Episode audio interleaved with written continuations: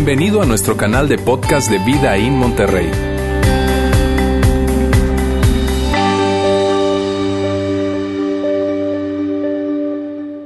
¿Cómo están? Bien, empezando esta reunión con todo el mood de lo que te hace feliz de una manera alegre, lo que acaba de hacer la banda, que suena espectacular. Lo digo porque yo también estoy en la banda, pero suena mejor cuando yo no estoy y no sé por qué. Eh, espectacular lo que acaba de hacer eh, el, equipo de producción de Viaín, incluso si les quieren regalar otro aplauso, yo creo que se lo merecen.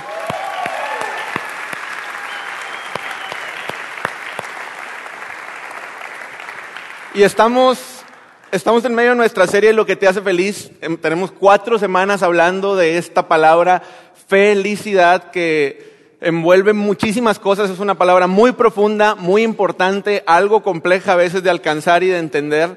¿Quién de nosotros no quiere ser feliz? Todos de alguna manera estamos en esa carrera de, de, alcanzar nuestra mayor plenitud y felicidad y todos de alguna manera tal vez consciente o inconsciente, todas las decisiones que tomamos las tomamos en base a querer ser más felices, en base a querer ser más plenos, en base a querer tener una vida cada vez mejor. Y hay un chorro de cosas que nos hacen felices, hay un chorro de cosas que nos ponen de buen humor, de buen ánimo, que nos ponen muy, muy contentos, pero también hay algunas que nos quitan algo de la felicidad. Y ahí es donde, donde ahí está bien padre la música y a mí me dieron ahí la responsabilidad de como que agüitarnos un poquito.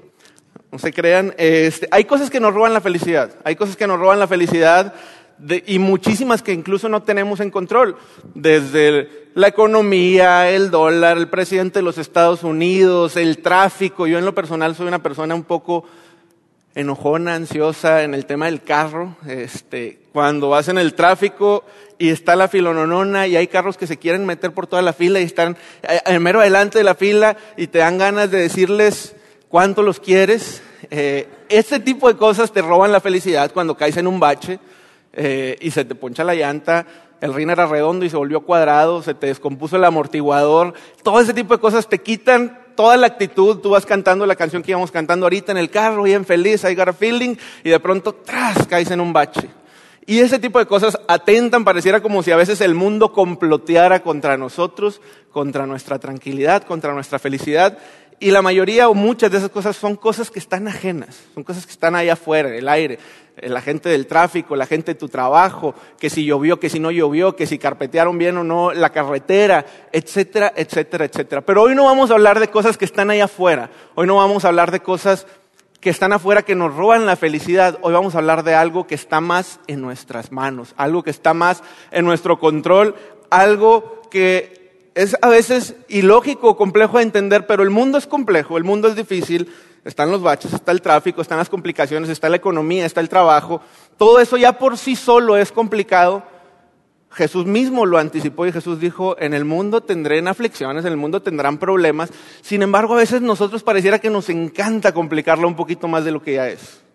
Pareciera que nos encanta, si ya es complicado el, matrimonio y el noviazgo y la economía y la administración y el trabajo, a veces pareciera que nosotros lo queremos complicar más y hacemos cosas que no queremos hacer. Lastimamos a gente que no queremos lastimar. Decimos cosas que no queremos decir. No sé si alguna vez te ha pasado eso de, ¿por qué dije eso? ¿Por qué hice eso? No lo vuelvo a hacer, no lo vuelvo a hacer, no lo vuelvo a hacer. Y al día siguiente, lo vuelves a hacer. Y, nos pasa esto de que, de que fallamos, de alguna u otra manera fallamos y pareciera que no solamente el mundo es difícil y complicado y las cosas allá afuera son difíciles y complicadas, sino que aparte a nosotros nos encanta complicarla más y fallar y fallar. Tal vez más a mí que a ustedes, pero todos nosotros nos pudiéramos meter en esa lista de la gran capacidad que tenemos de equivocarnos. Y sabes, hoy vamos a hablar, imagínate lo trascendente que va a ser la plática que vamos a tener el día de hoy. Hoy vamos a hablar del por qué. Hoy vamos a hablar de la razón por la cual nosotros fallamos y fallamos y fallamos y fallamos. Hoy vamos a hablar de la razón del por qué hacemos cosas que no queremos hacer y terminamos en lugares en donde no queremos terminar, con personas con quien no queremos terminar, debiendo cosas que no queremos deber. Hoy les voy a decir la razón de esto, se los voy a decir gratis. El grupo, en la segunda reunión ahí sí les vamos a cobrar, pero ustedes se los voy a decir totalmente gratis. Imagínense la importancia de este tema. Yo sé que todos nosotros estamos pensando, ¿cuál es la razón? ¿Por qué digo no quiero hacer esto y por qué lo hago? ¿Por qué digo ya no lo vuelvo a hacer y lo vuelvo a hacer? Y esto, ¿se los digo o no se los digo? ¿Les digo la respuesta? Me espero un poquito, la hacemos de emoción.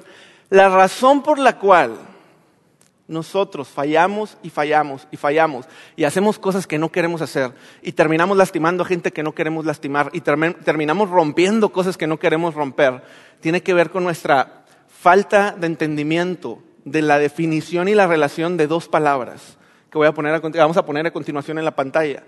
Placer y felicidad. Nuestra falta de entendimiento de la definición y la relación que tienen estas dos palabras tiene todo que ver es la razón, y tú probablemente estás diciendo a qué te refieres, es la razón del por qué nosotros fallamos constantemente.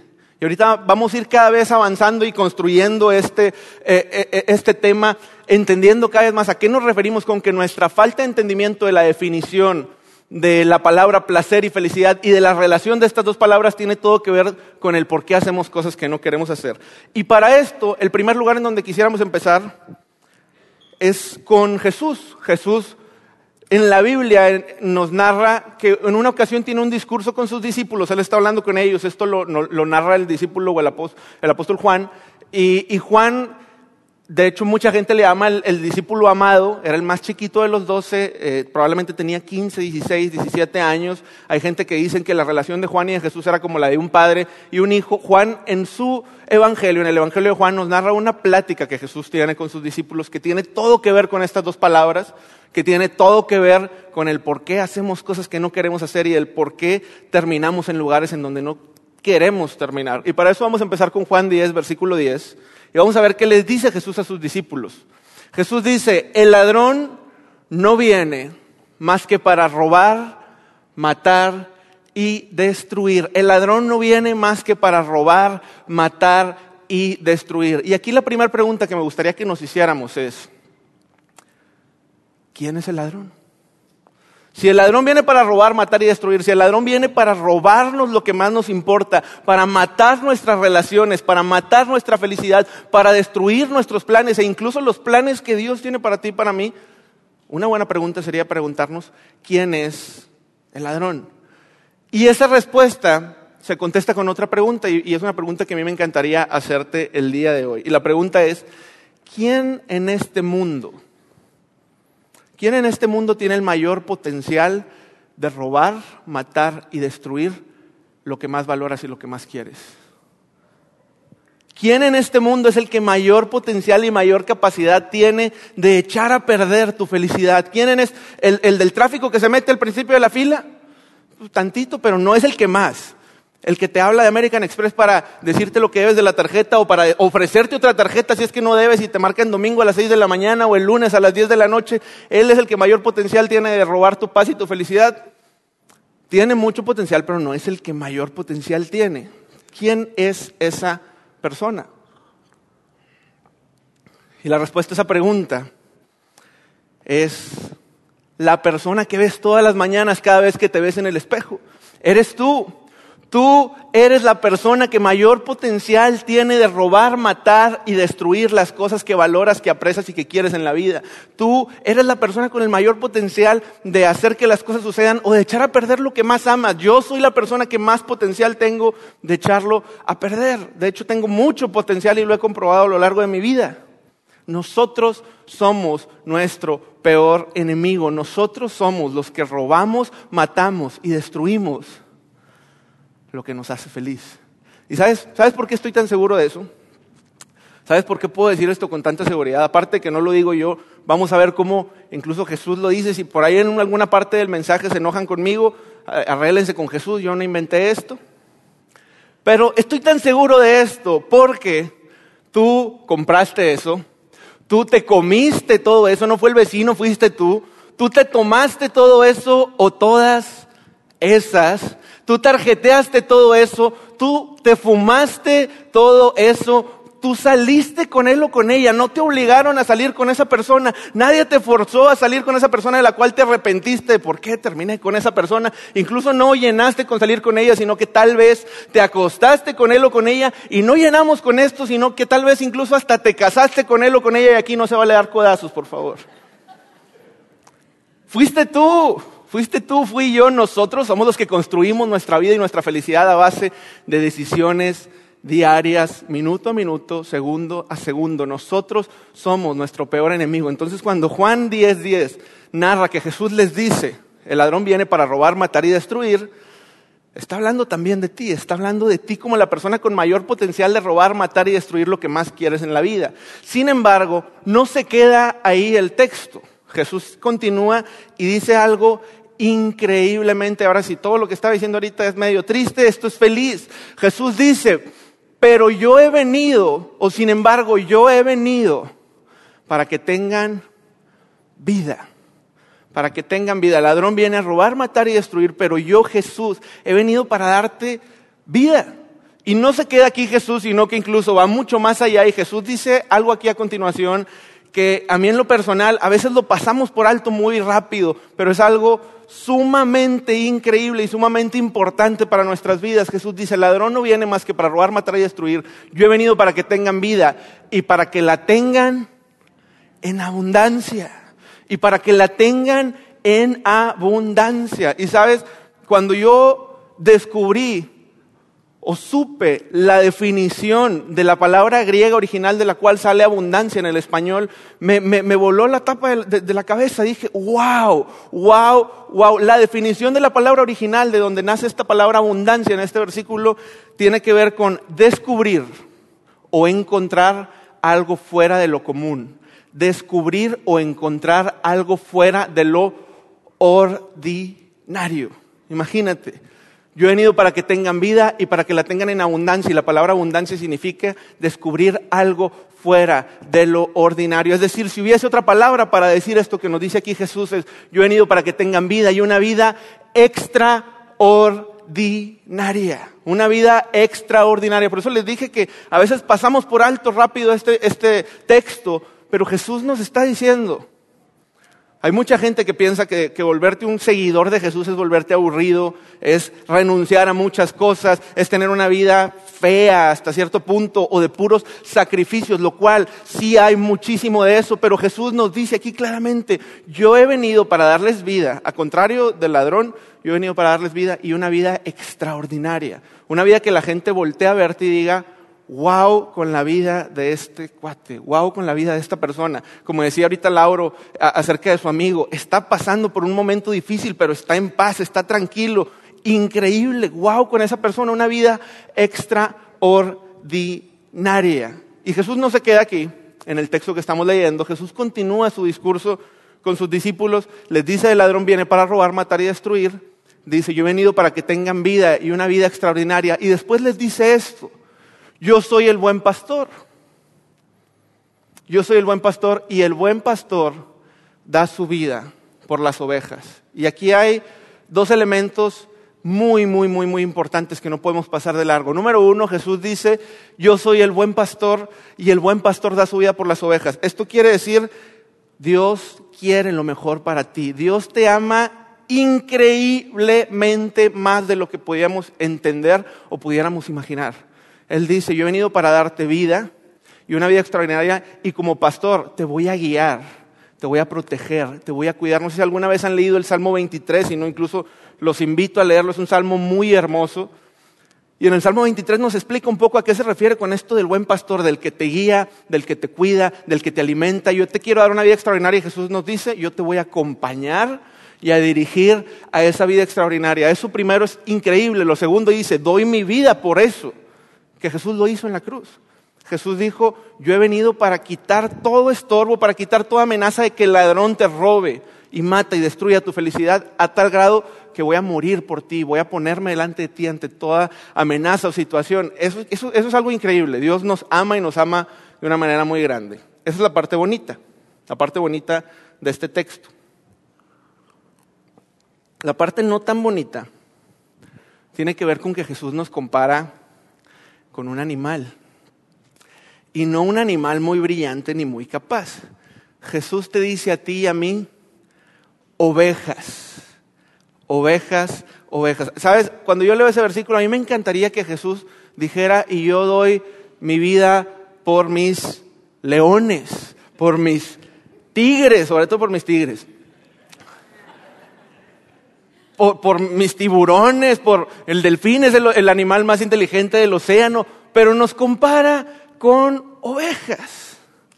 Y sabes, lamento decírtelo si no lo sabíamos, que las ovejas no son un animal muy muy brillante, muy elocuente, muy capaz, muy feroz, no tienen dientes afilados, no tienen garras, no son rápidas, no son muy inteligentes, la realidad es que las ovejas son un animal indefenso, vulnerable, que los lobos a cada rato acechan contra ellas. Es un animal que constantemente el pastor les tiene que decir, por aquí, por aquí, las ovejas ah, se van por acá y por acá. Por aquí, no sé por qué, por qué nos compara Jesús con eso si nosotros nunca desobedecemos y nunca nos vamos para otro lado. Son un animal que constantemente cae en pozos, cae en barrancos, se mete en lugares en donde no se debe meter. Vuelvo a decir, no sé por qué Jesús nos compara con eso si nosotros nunca nos metemos en lugares en donde no nos queremos meter.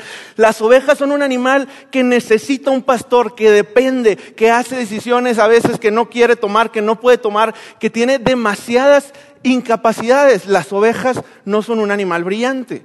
Y esto es bien gacho porque Jesús nos está diciendo ovejas. Vuelvo a decirte ahorita, si eso no te gusta, arréglate con Jesús, que gacho, se, se nos bañó un poquito ahí con eso. Pero yo estoy seguro de que Jesús se equivocó, de que esto está mal y de que no los conocía a ustedes y no me conocía a mí y que esto no tiene nada que ver con nosotros. Yo sé que ustedes no son así. Yo sé que ustedes son diferentes y no son ovejas.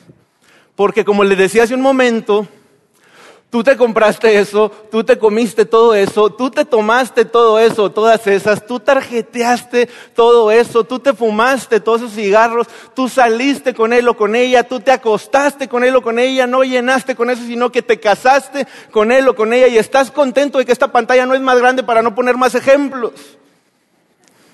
En conclusión, se pudiera decir que nosotros hemos tomado malas decisiones. Tú y yo. Lamento decírtelo, somos ovejas. Somos ovejas y durante toda la Biblia se nos compara con ovejas porque fallamos, fallamos, fallamos, fallamos. Yo sé que quiero ir para acá y voy para acá.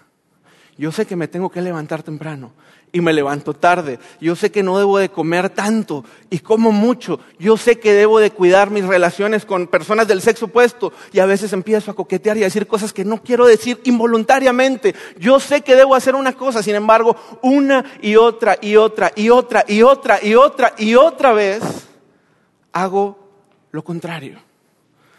Fallamos, fallamos, fallamos. Y sabes, hay una palabra dentro de la Biblia que se encuentra en todo el Antiguo Testamento y en todo el Nuevo Testamento que habla, habla de esto, de esto de que nosotros fallemos tanto, fallemos constantemente. Y esa palabra es el pecado. Esa palabra es el pecado. De hecho, si no estuviste con nosotros en la semana 1, Laura nos dio un mensaje increíble acerca de esta palabra, en donde así en resumidas cuentas nos da una definición. La definición literal de esta palabra tiene que ver con fallar en el blanco. Fallar en el blanco. Si el pecado tiene que ver con muchas complejidades teológicas, lo podemos simplificar y reducir a esto. Fallar en el blanco. Imagínate que yo tengo un arco aquí y una flecha y yo apunto de aquí hacia el mero centro del auditorio. Yo estoy apuntando para allá y sé que ahí está el blanco, sé que tengo que tirar para allá, pero una y otra vez tiro para acá, tiro para acá, tiro para acá, tiro para atrás, tiro para todos lados menos para donde debo tirar. Eso es el pecado. Eso es el pecado y eso es fallar, fallar, fallar, fallar, fallar, hacer cosas que no quiero hacer, terminar en lugares donde no quería terminar y decir no lo vuelvo a hacer y volverlo a hacer. Eso es el pecado. Y de hecho el pecado separa. El pecado separa. Y hemos hablado a lo largo de esta serie que la felicidad tiene que ver con paz, con paz contigo mismo, con paz con otras personas y con paz con Dios. Sin embargo, el pecado viene siempre una y otra y otra y otra y otra y otra vez a arruinar nuestra paz con nosotros mismos, con otros y con Dios. De hecho, se pudiese decir que si tú tienes un problema ahorita relacional con tu socio, con tu esposa, con tu hermano, es muy probablemente porque tú pecaste contra él o él o ella pecó contra ti y el pecado los separó. Ustedes sabían cómo debían de apuntar y apuntaron y tiraron hacia otro lado. Si tú tienes problemas con estar tranquilo contigo mismo y no estás en paz contigo mismo, es muy probable porque tú fallaste contra tus propios estándares. Tú sabías que era por aquí, tú sabías cuáles eran tus valores, tú sabías cuáles eran tus metas, tú cuál era, cuál era tu visión y tu misión en la vida y has estado tirando hacia otro lado de tal manera que el pecado te está separando de tener paz con otros, de tener paz contigo. Pero incluso si algunos de ustedes dicen, híjole, eso de relación personal con Jesús o relación personal creciente con Jesús, la realidad es que yo no lo tengo mucho o no está muy creciente o me siento algo separado. Es muy probablemente porque nosotros fallamos. Fallamos y sabíamos que Jesús, el buen pastor, nos estaba diciendo, yo quiero darte vida y es por aquí, acompáñame, te quiero dirigir, te quiero guiar y nosotros, y nos vamos para el otro lado, y para el otro lado, y para el otro lado, y para el otro lado. Eso es el pecado, el pecado nos separa, nos separa de nosotros mismos, nos separa de otras personas que amamos y nos separa de Dios. Y si agarráramos el, texto que leímos hace unos momentos, Juan 10:10, 10, pudiésemos decirlo de esta manera. El pecado es el ladrón también. Y es nuestro ladrón que está dentro de nuestra responsabilidad y de nuestro control. El pecado no viene más que para robar, matar y destruir. El pecado viene para robar lo que más amas, viene para robarte la paz, viene para matar tu matrimonio, para matar tu negocio, para matar tu economía, para matar tu relación de amistad y de familia con otras personas. Viene para destruir para destruir lo que más ama, el, más amas. El pecado viene a hacernos pedazos. Y ahora yo sé que empecé diciéndote que la razón por la cual pecamos o, fallamos, fallamos, fallamos, o terminamos en lugares en donde no, queríamos terminar, tiene que ver con la definición y relación de dos palabras. Y estas palabras son placer y felicidad. Y tú probablemente te estás preguntando, ¿qué tiene que ver esto con lo que me estás hablando del pecado, con lo que me estás hablando de fallar. Y sabes, vamos a entrar un poquito ya más a fondo con estas dos palabras y ahorita se va a conectar totalmente lo que Jesús dijo en Juan 10 y Juan 11 acerca del ladrón, acerca del buen pastor y acerca de, de estas palabras, se va a conectar totalmente al final de este mensaje. Por eso te pido por favor que estés conmigo. Placer y felicidad. De felicidad venimos hablando cuatro semanas, se nos han dicho muchísimas cosas increíblemente importantes, muy, muy trascendentes, muy retadoras. De felicidad hemos hablado mucho, pero de placer tal vez hemos hablado más poco. ¿Qué onda con el placer? ¿El placer es malo? ¿El placer es bueno? ¿El placer es algo que, que, Dios nos permite tener? Hay gente que piensa que cuando se vuelve un seguidor de Jesús o cuando empieza a seguir algún tipo de religión, el placer se muere o el placer tiene que salir de sus vidas. Sin embargo, yo quiero decirte el día de hoy que no, el placer es algo bueno, muy bueno. El placer es algo que Dios creó. Dios creó el placer. Incluso no solamente Dios creó el placer, sino que Dios nos creó a nosotros con una capacidad inmensa de experimentar el placer. Y te voy a dar tres ejemplos breves. Número uno, del primero no te voy a hablar mucho, que es el sexo, porque me voy a casar en tres meses, entonces saquen sus conclusiones. El sexo Dios lo creó. Totalmente. Dios creó el sexo, Dios nos creó en nuestra anatomía, en nuestro diseño físico, en nuestro cuerpo. Dios nos creó para tener esta relación, esta relación física, emocional y espiritual llamada el sexo. Y Dios metió en ese elemento el tema del placer de una manera muy clara.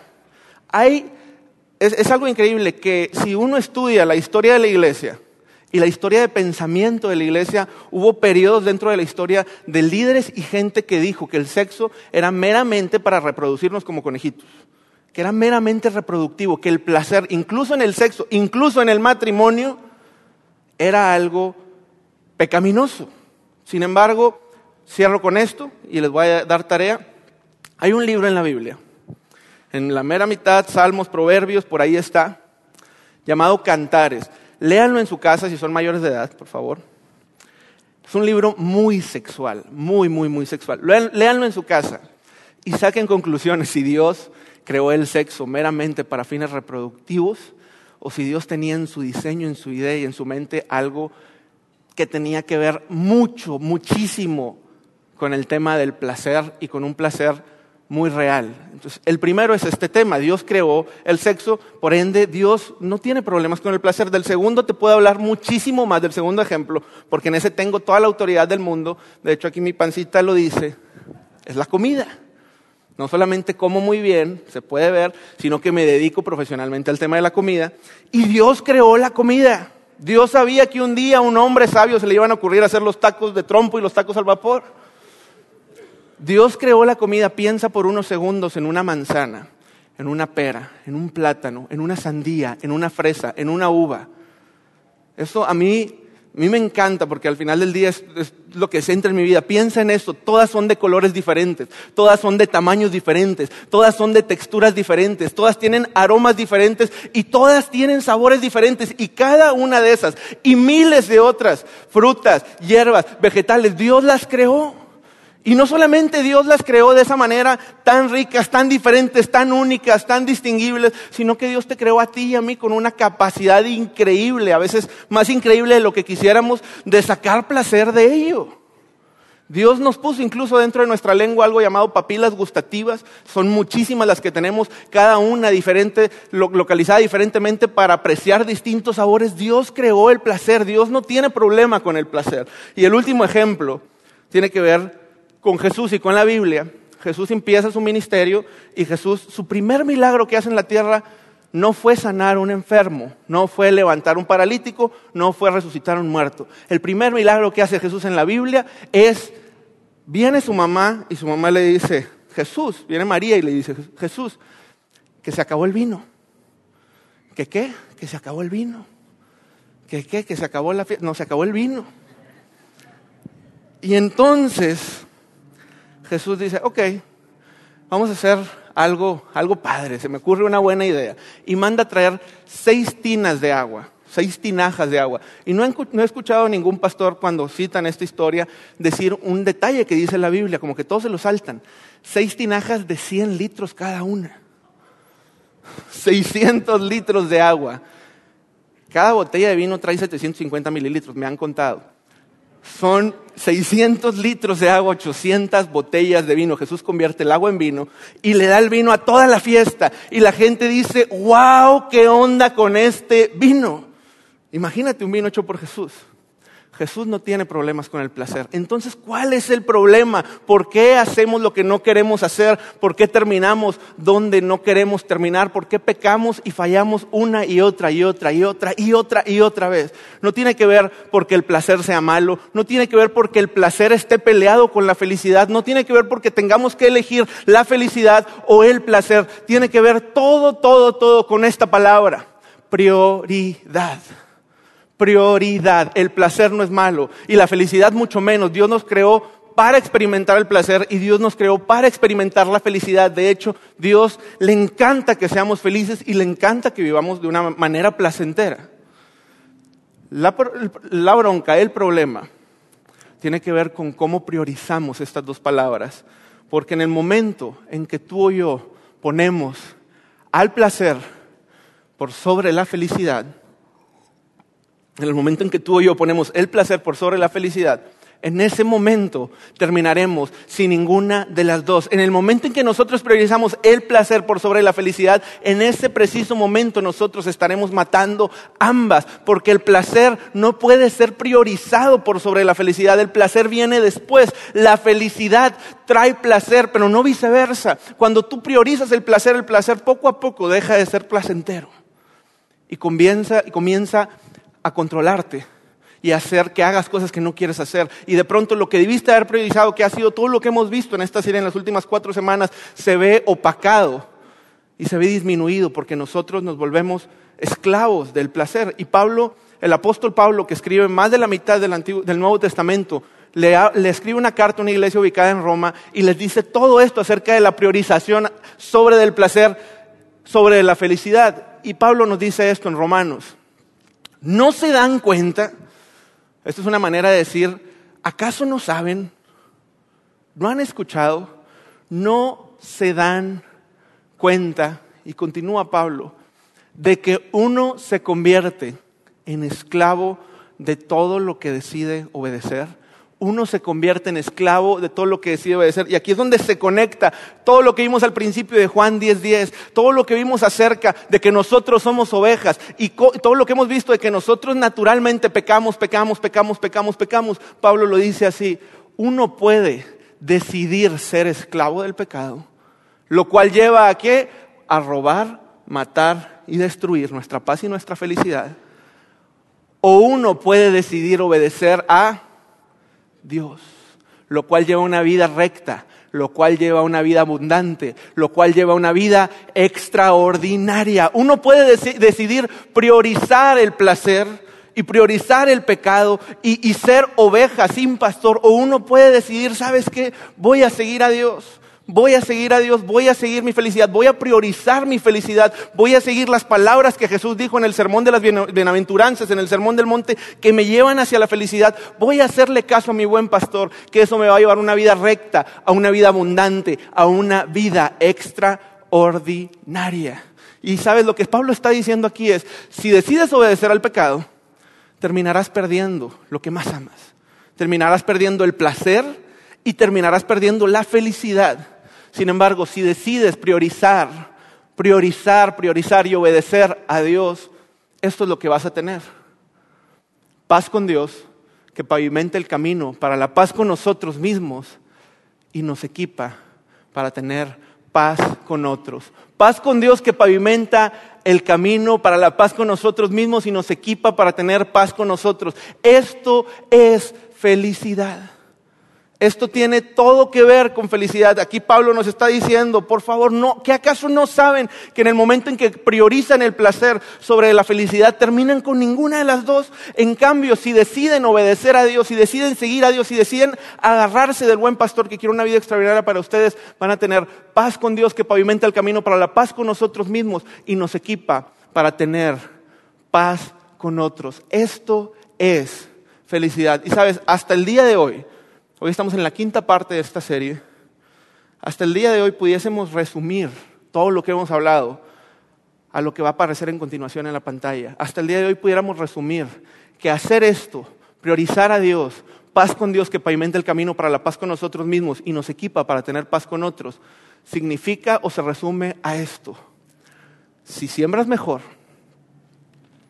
cosecharás mejor y te sentirás mejor. Dijimos a lo largo de esta serie que la felicidad no es algo que decides de la noche a la mañana y resulta. Dijimos que la felicidad es algo que es un camino en donde tenemos que sembrar, sembrar, sembrar, sembrar, sembrar y eventualmente estaremos cosechando y cosechando cada vez más y cosechando cada vez mejor y vamos a tener una vida extraordinaria, una vida abundante, una vida más plena. Si siembras mejor, si tomas mejores decisiones, si priorizas tu felicidad por sobre del placer, cosecharás mejor y por consecuencia. Y esta última parte, aquí quiero que todos, si todo lo que he dicho, que ha sido bastante, se nos puede olvidar, se nos puede escapar, esta es la parte más importante del mensaje. Si siembras mejor, cosecharás mejor y te sentirás mejor. Te sentirás mejor, lo cual significa placer. Lo cual significa placer.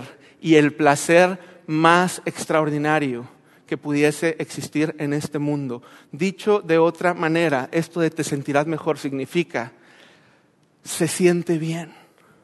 Me gustaría invitar a que pudiéramos decir todos juntos esto, se siente bien. Una, dos, tres, se siente bien. Se siente bien seguir a Jesús. Se siente bien priorizar tu felicidad por sobre el placer. Se siente increíble no deberle nada a nadie. Se siente increíble tener un matrimonio feliz. Oye, pero también se siente bien tener dos, tres o cuatro mujeres. Se siente mejor tener una y tener un matrimonio lleno de paz contigo mismo, con otros y con Dios. Se siente bien tener una relación con Dios personal y directa. De hecho, eso es lo que mejor se siente en el universo. Dios nos creó para ser felices. Dios nos creó para experimentar placer. Y esa felicidad y ese placer se encuentran en su mayor exposición y en su mayor esplendor cuando nosotros tenemos una relación con Dios. Cuando nosotros tenemos una relación personal con Jesús, se siente muy, muy, muy bien. Si sembramos mejor, que tiene que ver con decisiones, que tiene que ver con acciones, que tiene que ver con una vida práctica, cosecharemos mejor y te sentirás mejor. Y ahora, eso me va a evitar a que siga cayendo y cayendo y cayendo, fallando y fallando, fallando, equivocándome y equivocándome y equivocándome.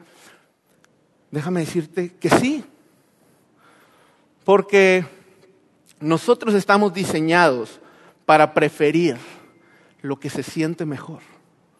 Nosotros estamos diseñados para preferir y decidir por sobre lo que nos genera el mayor placer. Y déjame decirte que no hay mayor placer que vivir una vida extraordinaria.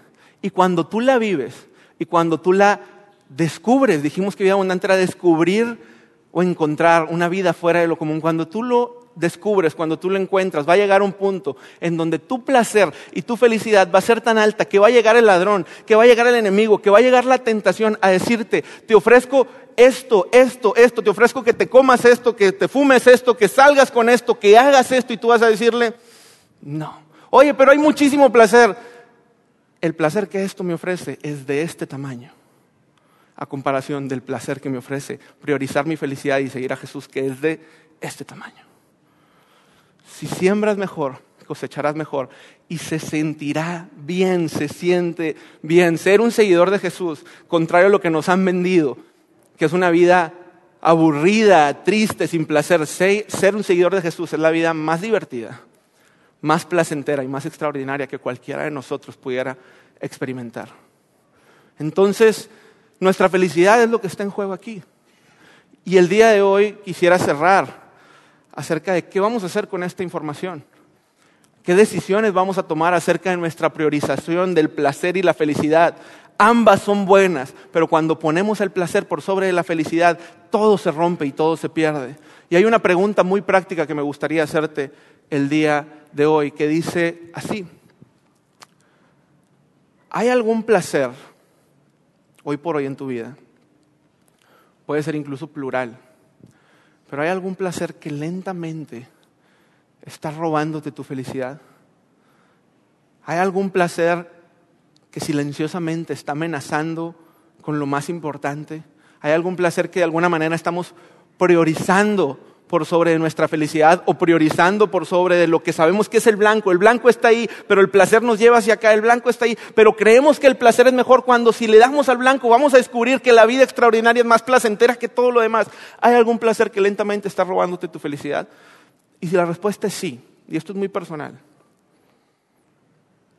y si la respuesta es sí es, ¿qué vamos a hacer con eso?